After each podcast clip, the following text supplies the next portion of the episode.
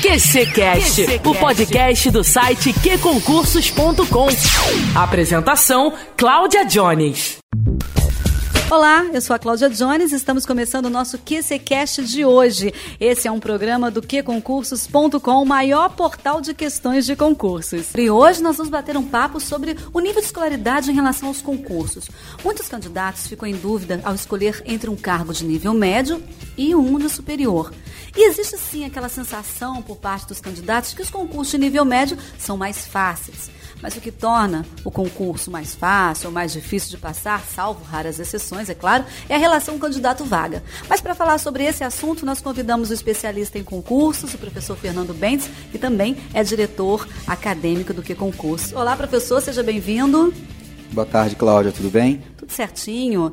Essa questão aí da, da, da procura por nível médio, nível superior, existe mesmo uma balança aí que pesa mais para o nível médio? Ah, com certeza. Os concursos de nível médio têm uma procura muito maior, são muito mais concorridos. Há uma diferença né, de cobrança em relação ao concurso de nível médio ao concurso de nível superior, mas os de nível médio são muito mais concorridos, muito mais procurados. Até porque quem tem nível superior pode também fazer o nível médio, não? Né? Exatamente, né? O concurso de nível superior tem um filtro a mais que é a exigência de curso superior. Agora, o candidato passa pela cabeça do candidato mesmo que concurso de nível médio tende a ser mais fácil? Isso passa pela cabeça do candidato, sim. E, na verdade, em certa medida, isso é verdadeiro, mas não é totalmente verdadeiro. Na verdade, o que existe é um, uma cobrança completamente diferente em relação às questões, um tipo de conhecimento diferente em relação às questões. Mas existe, se você for ver as questões que caem numa prova de ensino médio, numa de ensino superior, você vai comparar as duas e vai ver que os concursos de nível superior exigem uma complexidade do conhecimento muito maior do que os do nível médio. Isso não quer dizer que o concurso de nível médio seja mais fácil. Primeiro, porque ele é mais concorrido. E segundo, porque o estudo para uma matéria de. para uma, uma prova de ensino médio, ele exige uma, um conhecimento muito amplo e muito detalhado das questões que caem, das matérias que caem nas questões. Então, por exemplo, concursos que dizem respeito à área de direito, né, como de técnico, judiciário, técnicos em geral, conhecimentos bancários, exigem muito conhecimento de legislação. E se você não souber toda a legislação em detalhe, com as sutilezas e as diferenças que a lei às vezes traz, você acaba ficando bastante enrolado durante a prova. Sem contar com a peculiaridade da banca, né? Que é mais um ponto contra o candidato, né? Exatamente. Muitas vezes a banca, apesar de cobrar num concurso de nível médio o texto normativo, né, o texto de lei, a banca tem sutilezas, tem diferenças de uma para outra. E aí, se o candidato não tivesse preparado para fazer a prova daquela banca, ele pode é, não ir bem no concurso. Num concurso de nível médio, quem tem mais vantagem? Aquele, aquela pessoa que só tem nível médio, mas que já é um concurseiro que já vem treinando há bastante tempo, ou aquele que já vem graduado numa determinada área que de repente seja a área específica daquele determinado concurso? Então, vou dar três exemplos para vocês. Imagine um engenheiro que faça prova para técnico, né? um engenheiro eletrônico que faça prova para técnico em eletrônico. Ou então, um sujeito que é bacharel em direito e faça prova para técnico judiciário. Esse, essa pessoa, esse candidato, ele realmente vai ter uma vantagem em relação àquele que só tem o ensino médio. Porque ele vai conhecer muito mais profundamente aquelas disciplinas, ele vai conhecer já aquelas disciplinas, basta que ele adapte o seu estudo para o tipo de cobrança do concurso de ensino médio. O sujeito que está apenas concluindo o ensino médio, que acabou de concluir, ou que está no meio da faculdade, ou no início da faculdade, ou está trabalhando e não está fazendo faculdade nenhuma, ele sai um pouquinho atrás. Mas se ele tiver uma estratégia correta para passar no concurso, ele vai conseguir da mesma maneira que o candidato que já tem curso superior, sem dúvida nenhuma. Existe alguma estratégia para quem está começando agora e uma estratégia para quem sabe que vai concorrer com muitos candidatos em alto nível? Tem, a estratégia é estudar muito. Né? Esses concursos de ensino médio, algum que exigem ensino médio, Alguns cobram até uma taxa de, de acerto das questões de 90%. Então você tem que acertar quase tudo da prova para poder ficar numa colocação bastante alta, ser classificado no número de vagas. Então o que eu recomendo? Nos concursos em que cai matéria de direito, em que caem leis, uma série de leis, um rol extenso de leis, não se faça de rogado, estude todas as leis várias vezes, repetidamente, e depois de estudá-las, faça muitas questões. Fazer questões é bom por quê? Por vários motivos. Primeiro, você vai conhecer a banca que está organizando o concurso.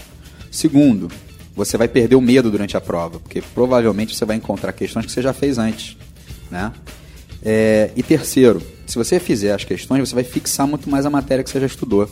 É até um meio de você memorizar, de você conhecer mais profundamente aquela disciplina. Então eu recomendo que leia bastante as leis e depois faça bastante exercícios. As bancas grandes, professora, a gente já sabe que elas têm as suas peculiaridades, as suas pegadinhas. Mas as bancas pequenas? Elas já têm é, caráter, já têm essa, essa, essa, esse domínio de, de, de pregar também as pegadinhas nos candidatos ou não? É, o, o, grande problema é que o concurso público é realmente uma carreira no Brasil, né? À toa que se fala em carreira dos concursos públicos, né? A pessoa que tenta várias vezes passar no concurso e se preparar e se preparando bem, ela acaba conseguindo sim. Isso fez com que no Brasil se desenvolvesse uma série de bancas, uma série de uma economia que gira por trás dos concursos públicos. E essas bancas tendem a melhorar cada vez mais. Existem bancas mais sólidas, mais consolidadas no mercado, mas bancas novas surgem também com outras propostas, propostas de fazerem é, perguntas mais complexas ou propostas de serem mais simples, cada um com a sua personalidade. O que eu acho interessante é o candidato fazer provas passadas dessas bancas. E as bancas têm sim uma estratégia, todas elas, isso é praticamente é, comum a todas, têm a estratégia de impedir que o candidato faça recurso e viabilizar uma resposta correta. Por quê eu estou falando isso? Porque o número de recursos é o que atrapalha o andamento do concurso. Se o número de recursos é muito alto, o concurso fica interrompido até que os professores possam julgar os recursos. Eventualmente, algum candidato pode propor uma ação na justiça, em regra, um mandado de segurança. Então, o concurso pode ser atrapalhado com isso. Até com uma estratégia de impedir esses recursos, o que o concurso faz?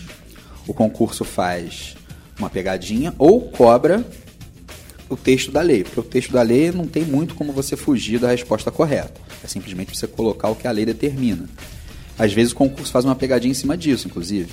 Deixa de colocar uma vírgula, um ponto e vírgula, uma palavra e com isso o candidato já se prejudica e erra, mas ele não vai poder recorrer, porque está sendo cobrado é o texto de lei. Difícil, né? Muito mais difícil. Agora, as pegadinhas em gerais que todas as bancas praticam são um meio de você selecionar pela atenção. Você não está selecionando bem o conhecimento do candidato. Talvez até se fosse uma pergunta oral, o candidato responderia muito bem. Mas na prova escrita, dependendo de como você escreve a pergunta, a questão, o candidato é induzido ao erro. E essa indução ao erro também é um meio de seleção, porque você está testando o candidato em ter atenção, em descobrir quais são as sutilezas da pergunta, qual é a intenção por trás da questão. Então, se você tiver atenção, você vai conseguir passar. E se você praticar bastante com várias questões passadas da banca, você vai, também vai ter sucesso. Essa questão da letra de lei, quando a banca cobra, é, é muito mais fácil para o candidato que vale o decoreba, não é isso? É, exatamente. O, o, que eu contesto um pouco é a questão da decoreba em si. Eu acho que o aluno, primeiro, ele deveria, antes de estudar uma lei, uma lei que cai muito em concurso, por exemplo, a Lei 8.112, né, que fala dos servidores públicos federais no Brasil. Eu acho que ele deve ler pelo menos algum artigo, até mesmo reportagens ou artigos acadêmicos, para se informar sobre a lei. Para ele conseguir entender um pouco mais qual é o espírito daquela lei. Depois, ele pode ler três, quatro, cinco vezes a lei. Depois que ele estiver lendo repetidas vezes aquela lei, ele com certeza não vai mais errar a questão. Pode ser que ele não tenha decorado todos os artigos, mas errar ele não vai mais. E aí, depois de fim desse processo, ele vai fazer um monte de questão, vai resolver bastante provas passadas, que ele com certeza vai se dar bem no concurso. A diferença entre decorar e, e interpretar? Pois é, a diferença entre decorar e interpretar, ela cai muito na diferença entre o próprio concurso de ensino em concurso que cobre ensino médio e ensino superior. No concurso de ensino médio, o, essa decoreba de lei é muito pedida. Eu só recomendo que ao invés de simplesmente ficar decorando cada artigo, ele leia várias vezes, né, faça muitas questões e tente se informar, seja em reportagens, seja em artigos acadêmicos, para ele saber um pouco a essência daquela lei porque eu acho que isso facilita um pouco a compreensão, facilita que ele guarde todos os artigos da lei. Se ele entender qual é a lógica por trás daquela lei, ele consegue se lembrar dela com muito mais rapidez. Já no concurso de ensino superior, não. Aí a lei é só o início. E às vezes ele até nem precisa saber a lei toda decorada.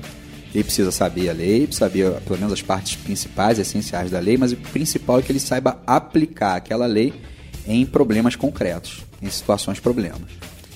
Professor, senhor está falando em se atualizar, em estudar a lei, entender a lei. O senhor acredita que mesmo um concurso que não tenha disciplina de atualidades, é importante que o candidato se atualize, dê uma olhada na, como é que está o cenário político do Brasil, porque isso pode vir a cair numa questão de prova que não seja de atualidades, que seja, por exemplo, de direito?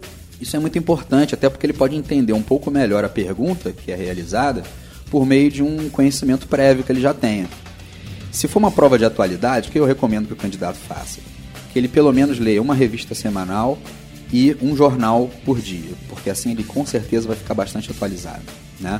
São comuns as questões de relações internacionais, do que é está acontecendo no mundo, questões ligadas ao meio ambiente, questões políticas, todas essas questões caem muito em, em concursos com, com exigência de atualidade. Agora, se você não cobra atualidade num concurso público, mesmo assim, é comum que os professores selecionem um caso do dia a dia, do cotidiano, ou que tenha acontecido mais recentemente, e incorporem isso dentro de uma questão. Se o candidato já, já souber o que está acontecendo ali, fica muito mais fácil para ele entender. Inclusive, ele provavelmente vai entender quais foram os debates que motivaram o conflito em torno daquele caso, e com isso ele vai interpretar melhor o que aconteceu. Então, recomendo também que ainda o candidato que não esteja prestando prova para um concurso que exige atualidade, que ele se atualize muito, principalmente com as revistas semanais ou com jornais diários. Até porque os concursos de nível médio, ultimamente, eles têm cobrado muito redação, que é um critério de, de é, reprovação, né? de reprovar mesmo, né?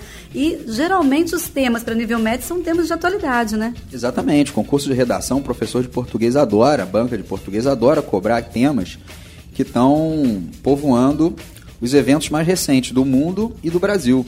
Então, se você já tiver uma certa noção do que tem acontecido no país ou no mundo, você já vai conseguir desenvolver muito mais argumentos, escrever uma redação muito melhor. Agora, não se esqueça, prova de redação, seja ensino médio, seja ensino superior, você precisa ler muito para poder escrever bem. Ninguém consegue escrever bem se não ler muito. E eu não estou falando só da matéria que cai no concurso, não. Adianta não. só ter técnica se não ter um, um conteúdo para aplicar, né? Exatamente. Eu recomendo que o aluno possa pegar livros, livros com linguagens claras, né? Tem um jornalista muito famoso aqui do Brasil, já morreu, mas ele foi correspondente de guerra, escrevia crônicas diárias nos jornais. Rubem Braga tem um texto muito claro, muito limpo. Então, quanto mais você lê autores como Rubem Braga e outros mais, você vai se acostumar. Uma, um dia você vai acordar e vai dizer: Olha, eu estou escrevendo igual a ele. E é verdade, você acaba escrevendo melhor. Então recomendo muito a leitura de matérias que não tem nada a ver com as que caem no concurso para você poder escrever muito melhor e tirar uma nota alta na redação. Você acredita, professor, que as bancas têm apertado cada vez mais em relação ao, às provas de concurso para nível médio? Com certeza, porque cada vez mais nós vemos que as pessoas que são aprovadas no concurso de nível médio, primeiro, elas ganham bem, mas não ganham mal. São concursos que, em regra, remuneram muito bem, como concurso para o judiciário, por exemplo. Remuneram muito bem. Segundo, há uma responsabilidade muito grande do servidor público. Ele está cumprindo uma tarefa ligada à Receita Federal, ao Judiciário, a um ministério. Então ele vai ter contato com uma série de responsabilidades e, para isso, ele tem que ser preparado. Por isso que os concursos de ensino médio estão exigindo cada vez mais dos candidatos mas nada que uma boa preparação não possa curar, não possa resolver. Professor Bentes, nós sabemos que os concursos têm um núcleo básico de matérias, por exemplo, português, raciocínio lógico, informática. O nível de cobrança tende a ser maior nessas disciplinas, atenuando a cobrança das disciplinas mais destacadas é, e desconhecidas como noções de direito, quando elas são exigidas, por exemplo? Claro. Por quê? Porque o concurso está exigindo que o, o candidato tenha, e possivelmente aprovado, ele tem uma base razoável para ele poder trabalhar naquela função pública, naquela, naquele serviço público. Então, por isso, essas matérias que são básicas no concurso têm uma cobrança muito alta. E, em regra, as matérias básicas têm uma pontuação maior nos concursos de ensino médio do que nos concursos de ensino superior. O concurso de ensino superior, o que está sendo testado do candidato é o quê? Se ele sabe cumprir uma função específica função específica do diplomata, do engenheiro, do médico, do advogado. No concurso de ensino médio, que você está testando, o que a administração está cobrando, esse sujeito tem um nível razoável em todas as matérias que são cobradas. Então, o que eu recomendo nessas matérias que você citou, Cláudio? Raciocínio lógico. Faça muitos exercícios. Não existe outra, outra maneira de se estudar matemática e raciocínio lógico além do que fazer exercício. Porque o exercício vai treinar você, vai te acostumar a fazer questões de matemática e a treinar o seu raciocínio lógico dedutivo. Outra, questões de noções de informática. Muito importante, você quando estiver estudando informática, noções de informática, você abrir os programas que são citados. Então, se por exemplo você está fazendo um curso de informática ou lendo uma apostila de informática, então você vai lá e abre o Word, brinca com as ferramentas do Word, do Excel, está falando sobre ferramentas de busca, então você vai até os sites de busca, está falando de redes sociais, então você vai até o site de redes sociais. Por quê? Porque assim você vai visualizar na prática que você está estudando. Aí cria um link visual na, no, na, na, no cérebro, né? Com certeza, eu diria até que o candidato vai se lembrar durante a prova. Está perguntando isso, mas eu já fiz isso, já fiz essa operação no Excel, no Word, então eu sei como é que é, eu sei como é que responde. E essas matérias, elas mudam muito. Por quê? Porque todos os programas mudam demais. Então eu recomendo que sempre que estiver estudando noções de informática, vai atrás dos programas, vai atrás dos sites e acabou de ler uma apostila, acabou de fazer o curso com o professor, vai lá e abre o programa, vai procurar na internet de que, que o professor está falando. Você acabou de falar de noções de informática. Professor, a gente vê em sala de aula muita gente apavorada quando encontra a disciplina de informática. Pessoas que, de repente, não têm nem um, a, a, a, o do cotidiano, não tem nem contato com a informática, com o computador. É possível que essas pessoas, só com treinamento teórico ali, consigam entender alguma coisa? Eu acho possível sim, porque hoje em dia, tudo aquilo que envolve a internet, os programas de computador, são muito intuitivos.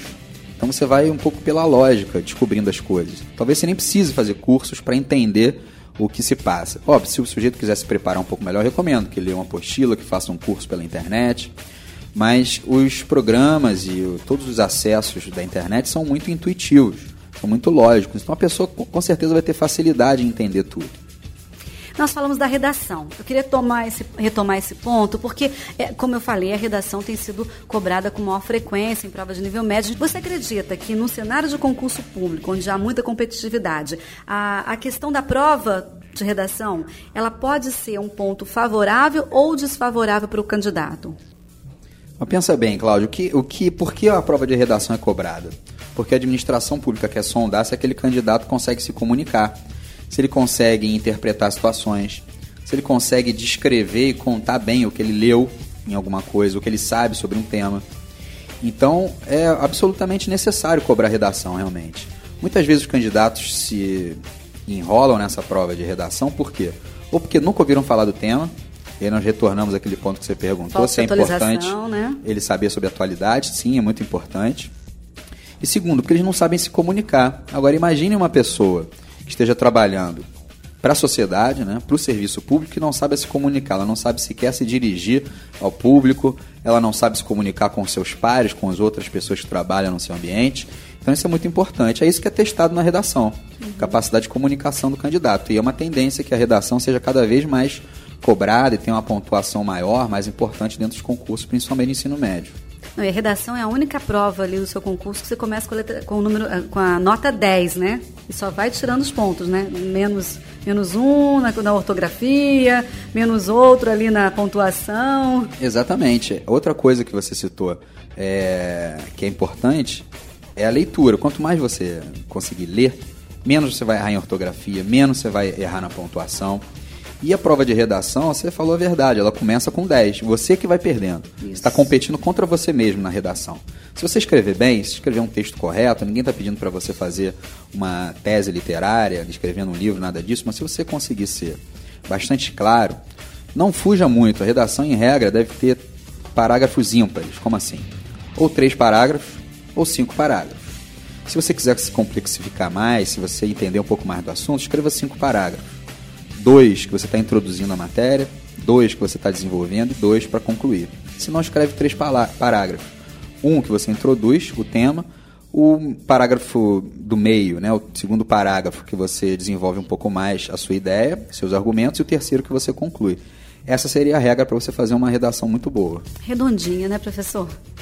Agora, quando então nós temos aí um, um órgão que publica um edital, que tenha cargos para nível médio superior, e aquele graduado fica em dúvida, o que, que ele deve fazer? Qual a sua sugestão para esse candidato?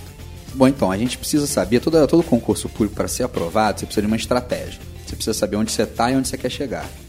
Se você já tem estudos avançados nas disciplinas que caem no concurso de ensino superior, faça até, ainda que você não passe, você vai ter uma noção da prova e depois você continua os estudos e um dia você vai ser aprovado.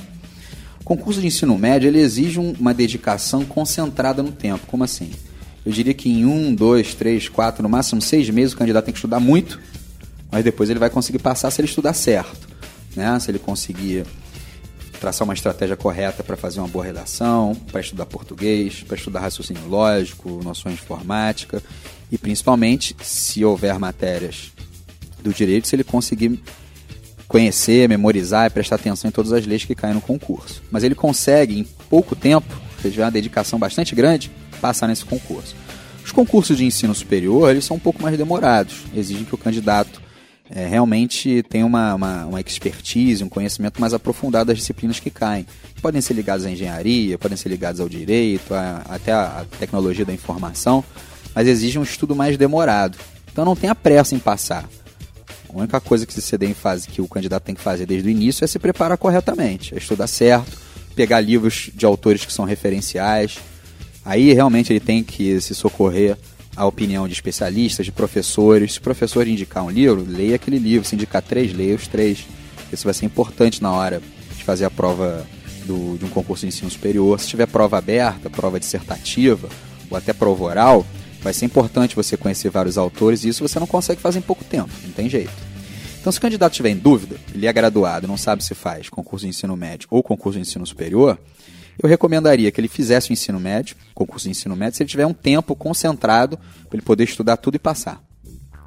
Agora, se ele tem uma situação mais razoável, mais confortável, quiser realmente se dedicar somente ao concurso de ensino superior, ele deve não ter pressa para passar, mas desenvolver uma estratégia que ele sabe que depois de seis meses, um ano, dois anos, três, ele vai conseguir ser aprovado. É um planejamento de vida, não é, professor? É um planejamento de vida, mas que não é só para você passar no concurso, porque depois de ser aprovado, você vai ficar o resto da sua vida. Né? Então, planejamento de vida não só para passar, mas para você continuar toda a sua vida com segurança, com salário adequado, com salário, com salário maior. Todas as pesquisas mostram que os salários de servidores públicos são, em média, superiores aqueles que trabalham na iniciativa privada. Então, planejamento de vida para você passar, mas também que você vai ter o resto da sua vida uma tranquilidade bem maior. Você mencionou a questão dos salários, é muito importante é, os profissionais saberem que os salários para determinadas é, profissões na iniciativa privada é bem aquém do que no serviço público, né? Então vale a pena, né? Por exemplo, arquivista, fisioterapeuta, psicólogo, bibliotecário, até mesmo jornalista, né? Isso ninguém sabe, Cláudio, é importante você estar tá falando. Todas as profissões praticamente são exigidas em concursos públicos. Concursos para ministérios, concursos para prefeituras, concursos para fundações, para autarquias.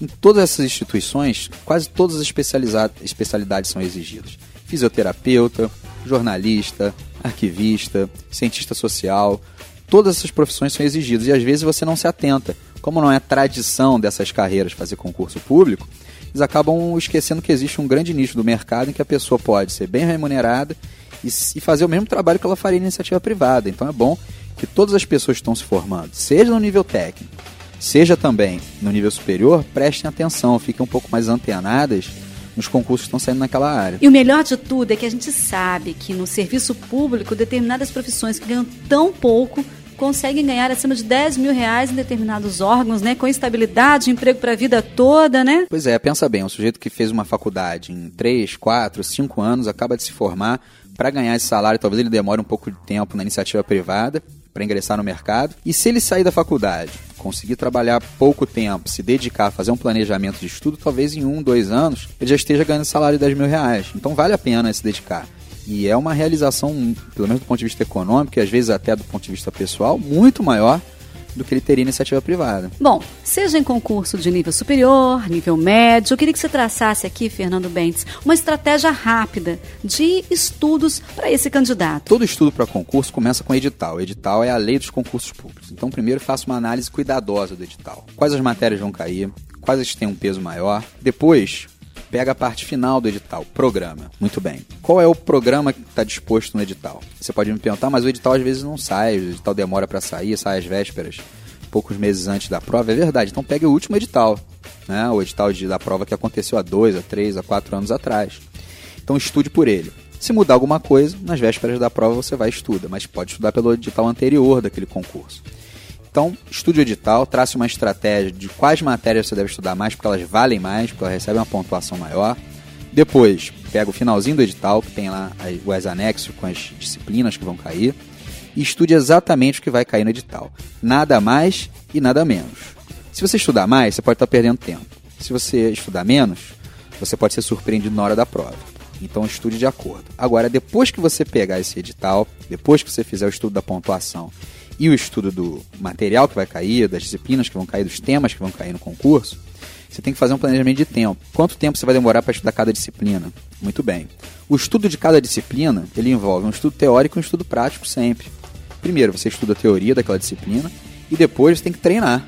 Você vai fazer concurso, você vai fazer é, concursos passados, vai fazer questões, vai fazer questões da banca que está organizando aquele concurso e assim você vai se preparar muito bem para um concurso público. Fernando, você acha fundamental o candidato estar em sala de aula, pelo menos para estudar a parte teórica ou não? Eu acho muito importante estar dentro da sala de aula por vários motivos. Eu não creio que seja apenas uma sala de aula presencial ou virtual, pouco importa. Eu acho que o importante de, do professor e de um curso qual é? É primeiro, você conviver com uma comunidade. São pessoas que estão competindo no mesmo concurso que você. Você pode saber em que nível você está, se você está mais à frente ou mais atrás daquele candidato que está fazendo a mesma matéria que você. Segundo, você recebe orientações do professor, que é especialista naquela disciplina, que já deu aula para várias pessoas, já teve várias turmas. E aí você consegue desenvolver uma, uma, uma, uma, um sentimento de pertencimento, né? Aquelas pessoas que estão disputando a mesma carreira, que é muito importante. Você se envolve um pouco com o que as outras pessoas, os outros candidatos querem, com o que o professor está falando. Então você faz parte de uma vida, porque às vezes o candidato ao concurso público ele acha que ele tem que se isolar na montanha, deixar a barba crescer, fazer compras uma vez por ano e ficar estudando. Não é bem assim. Quem vai ser aprovado no concurso público não é necessariamente o ermitão, mas sim aquela pessoa que consegue traçar uma estratégia correta. E eu acho fundamental que ele faça um curso presencial, um curso virtual, para ele poder justamente ouvir o professor, se atualizar e participar dessa comunidade de pessoas.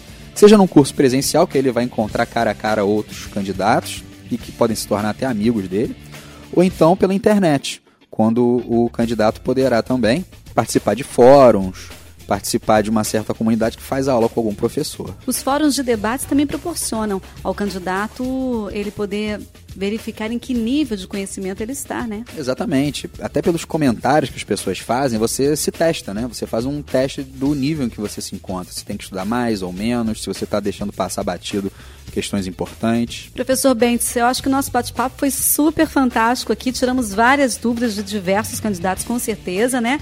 Eu queria que você deixasse aqui as suas considerações finais. E já aproveito, já te convido para o próximo bate-papo nosso aqui sobre recursos, que recursos é um tema fundamental e que pode ajudar muita gente, não é isso? Ah, obrigado, Cláudia. Obrigado por ter me convidado. De antemão já deixo, deixo confirmada minha participação nesse tema, nessa entrevista sobre recursos também, que são muito importantes, né? às vezes decidem o resultado de um concurso público. E eu queria dizer para as pessoas que são interessadas em, em concurso público que elas tenham uma, um planejamento de vida e que elas, antes de começarem a estudar, planejem. E depois cumpram fielmente esse planejamento. Né? Óbvio que todo mundo tem algum problema é, na sua vida pessoal, às vezes na vida, na vida profissional, mas boa parte desses problemas vão se resolver também com a aprovação no concurso público. Então não deixe de cumprir aquele cronograma de estudos, aquele planejamento, aquela estratégia que você traçou. Eu até recomendo que essa estratégia, quando você tiver traçado, mostre ela para professores, mostre ela também para outros candidatos, para saber se você está no caminho certo, saber se você pode melhorar ou não, mas cumpra fielmente aquela estratégia com poucas adaptações porque com certeza um dia você vai conseguir ser aprovado sim. Muito bem, pessoal. Chegamos ao final de mais um QCCast. O programa de hoje foi bem legal. É, eu quero agradecer a sua audiência. A gente vai voltar no próximo programa com outro tema fantástico também, né? Até o próximo programa.